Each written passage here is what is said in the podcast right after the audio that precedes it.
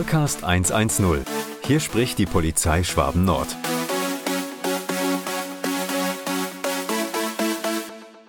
Heute der erste Podcast, der erste Polcast 110 mit der Sandra von der Kriminalpolizei Dillingen. Kurz zu dir, Sandra. Was ist denn deine Aufgabe bei der Kriminalpolizei? Weil das ist, glaube ich, nicht so eine alltägliche.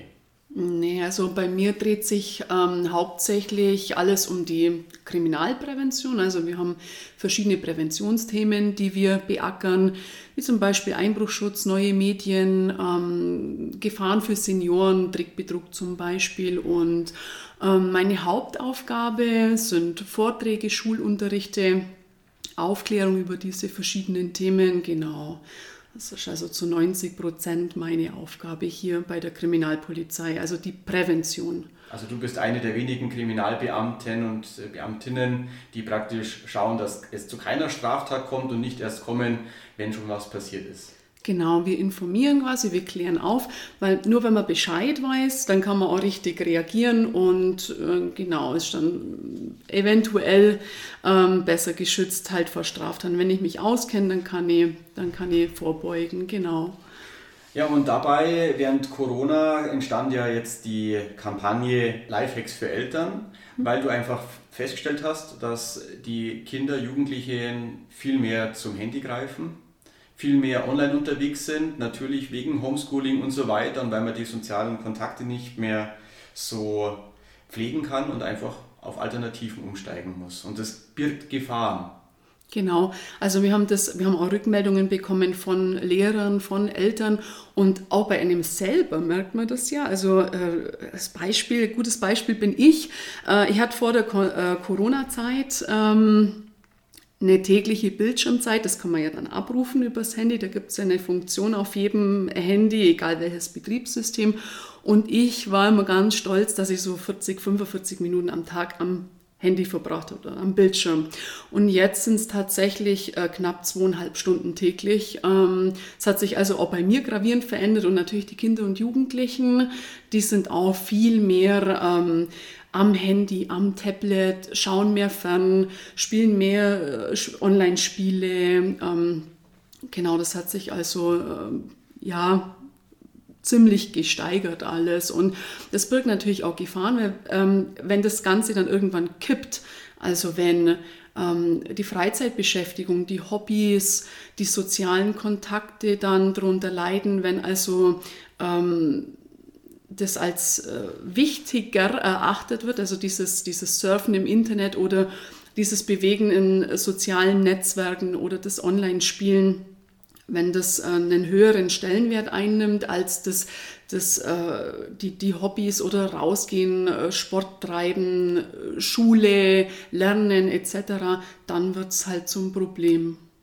Okay, und was können die Eltern dagegen machen? Also wir haben ja die Kampagne Lifehacks für Eltern, weil es ja sinnvoll ist, dass die Eltern darüber Bescheid wissen, weil meistens die Kinder und Jugendlichen wissen schon ganz gut Bescheid, wie man so zurechtkommt mit Apps oder Handy oder in der Internetwelt, sag ich jetzt mal. Genau, also man sagt, äh, Pi mal Daumen, so ein 12-, 13-Jähriger oder 12-, 13-jähriges Kind äh, kennt sich besser aus mit diesen Dingen als die Eltern. Das ist einfach so.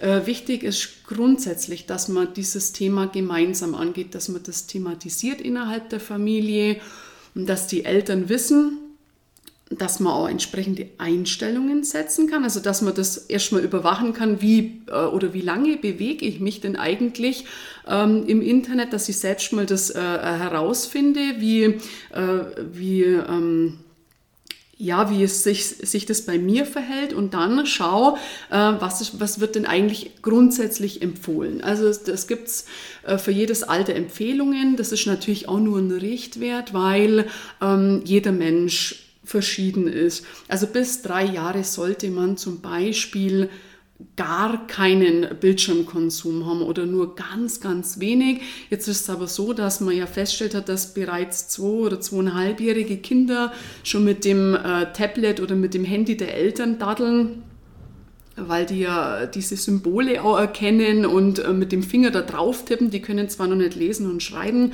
aber die können, die können eine App bedienen. Und da gibt es ja auch für dieses Alter schon Spiele-Apps und das ist natürlich auch alles ganz interessant. Aber bis zu einem Alter von circa drei Jahren sollte man eher darauf schauen, dass, dass die andere Dinge machen, dass die, ähm, dass die von der Motorik her geschult werden, dass die rausgehen, dass die, dass die die Dinge anders begreifen lernen und nicht über so, einen, so ein digitales Medium.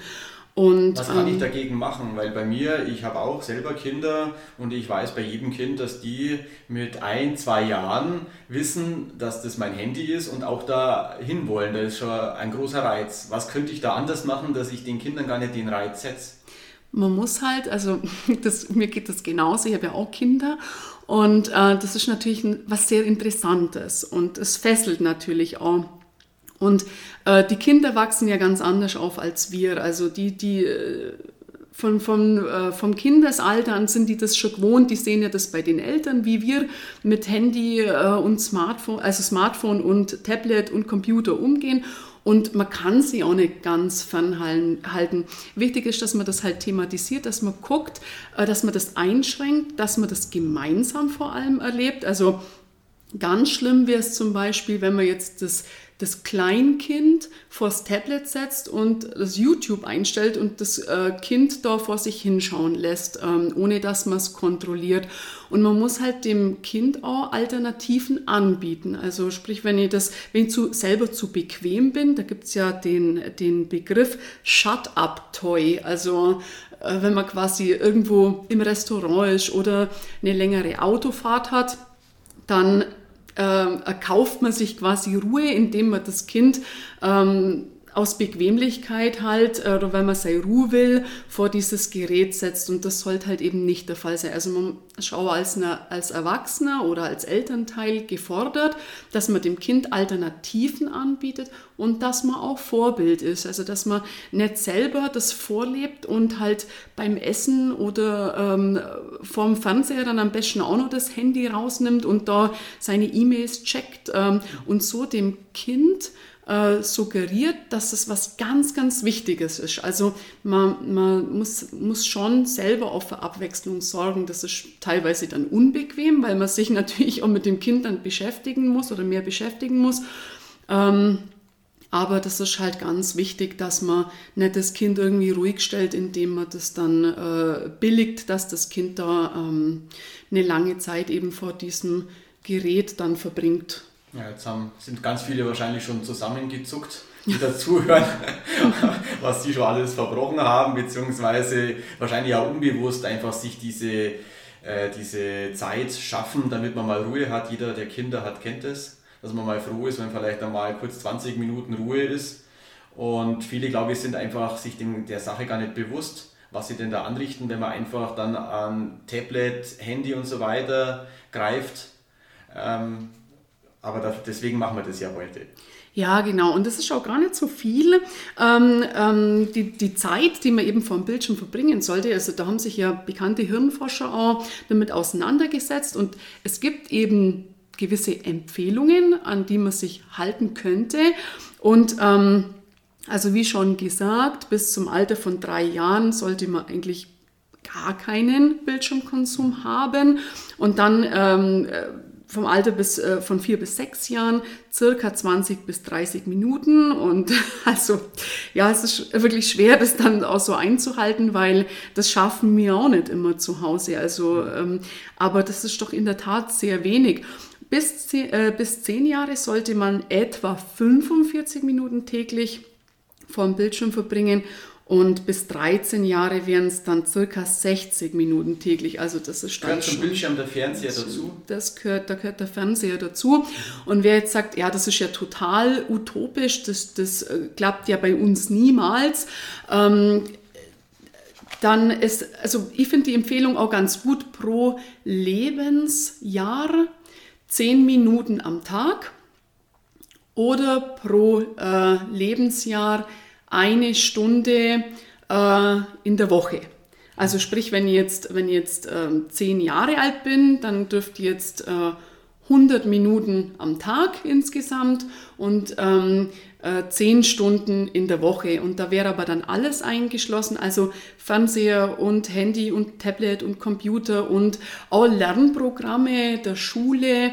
Also ähm, das wäre jetzt auch noch so eine, so eine Empfehlung, aber ja, grundsätzlich ähm, äh, viel wichtiger noch, als dass man jetzt da äh, die Eieruhr stellt, sage ich jetzt mal, ist, dass man einfach schaut, dass sich ähm, Freizeitaktivitäten oder das, das Gespräch innerhalb der Familie oder mit Freunden treffen, dass das einfach sich die Waage hält, auch zu diesen ganzen Dingen, äh, zu, zu dem Surfen im Internet oder zu dem Online-Spiele spielen oder Chatten mit Freunden über das Internet.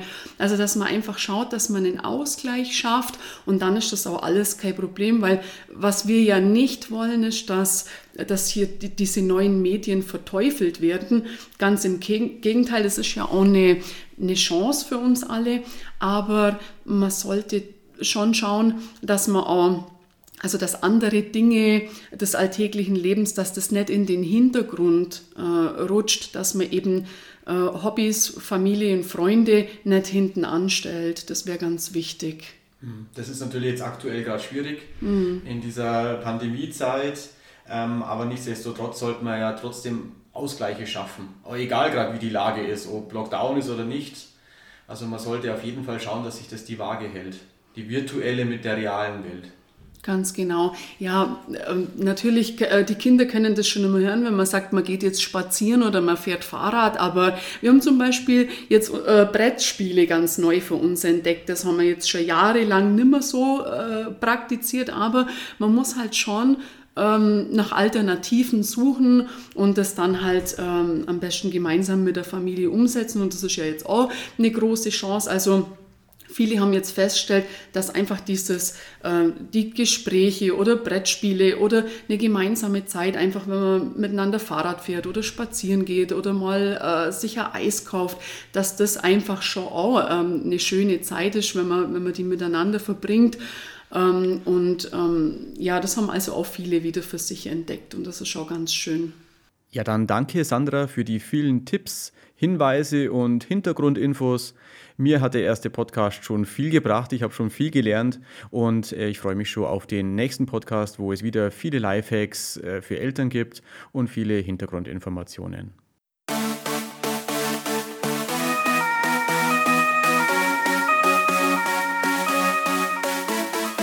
Podcast 110. Hier spricht die Polizei Schwaben Nord.